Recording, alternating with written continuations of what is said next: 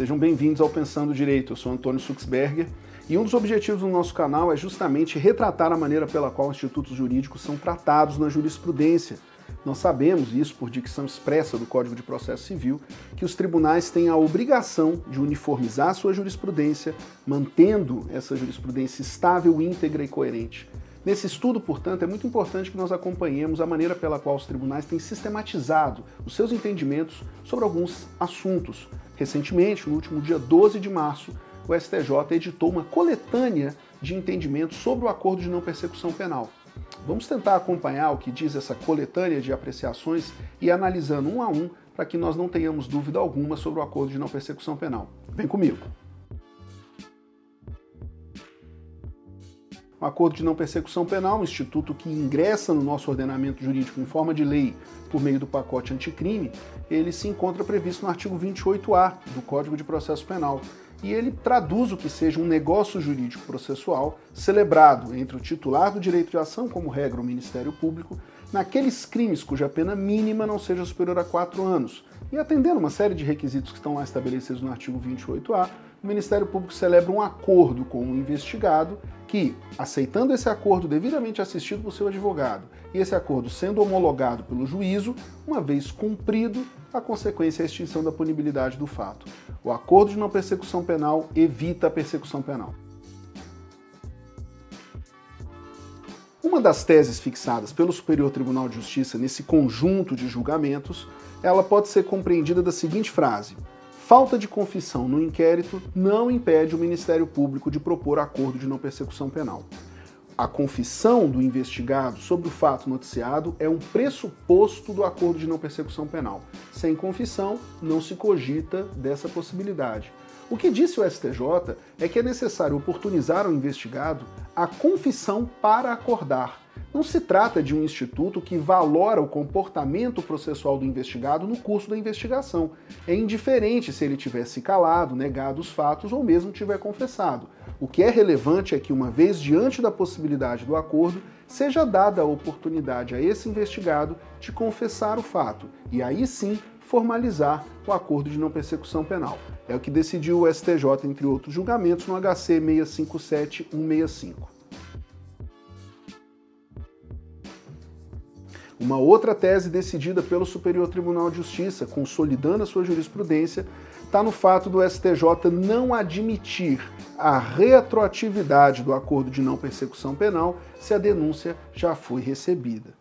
Entendamos o seguinte: o Instituto está vigente no nosso ordenamento desde janeiro de 2020.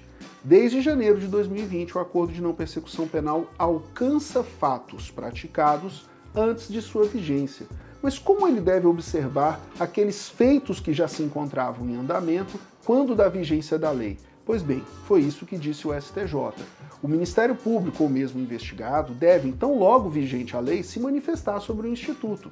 E o ponto que o Superior Tribunal de Justiça fixa, entre outros julgamentos, no habeas corpus 628 628 647 pela sexta turma é a possibilidade de aplicação retroativa do ANPP desde que a denúncia não tenha sido recebida. Uma outra tese fixada pelo STJ também nessa consolidação dos casos de ANPP é que os efeitos retroativos do acordo de não persecução penal tem precedentes, não apenas no STJ, como também no Supremo Tribunal Federal e também nos órgãos revisionais do próprio Ministério Público. No STJ, eu destacaria para vocês o HC 607-003 da quinta turma. No próprio Supremo Tribunal Federal merece destaque aqui o habeas corpus 191.464. O que está sendo ali fixado? O acordo de não persecução penal, ele se aplica aos fatos praticados antes da vigência da lei, o que é bem diferente de dizer sobre a aplicabilidade do instituto em relação ao estado dos processos quando da vigência da lei.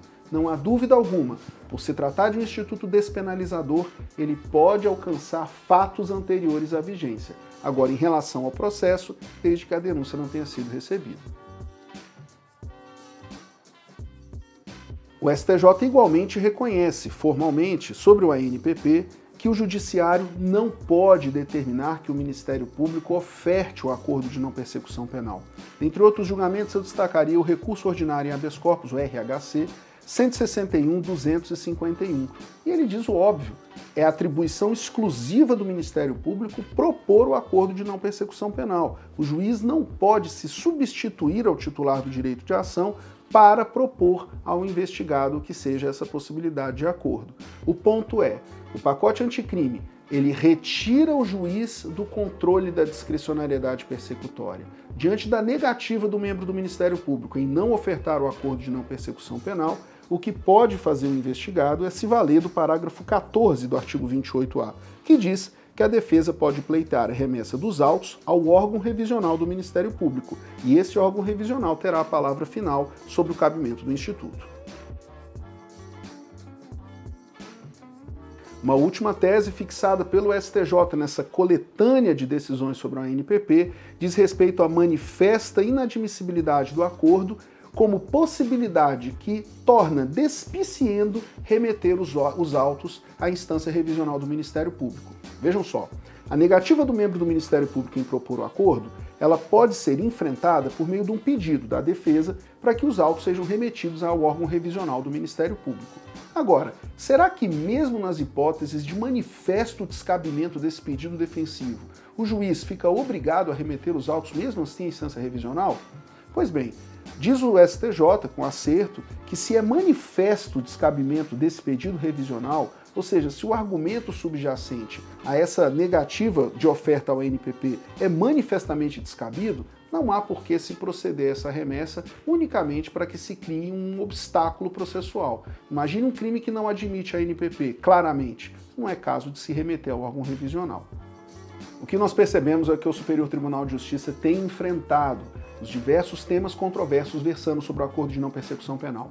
Como instituto vigente desde janeiro de 2020, nós podemos hoje afirmar que já há uma jurisprudência, um entendimento consolidado e reiterado dos tribunais sobre os diversos problemas atinentes à sua aplicação. Vamos acompanhar um a um, tentar entender o que sejam esses casos julgados a partir do que sejam os posicionamentos dos tribunais para além das emendas e assim fazendo tentar compreender de maneira adequada como os tribunais têm conformado os institutos, nesse caso especial o ANPP. Então, logo outras decisões ou coletâneas saiam sobre temas importantes do direito processual penal, você acompanha aqui conosco como compreender, estudar e adequar esses institutos à melhor compreensão. Acompanhe o Pensando Direito. Eu vejo você na próxima oportunidade.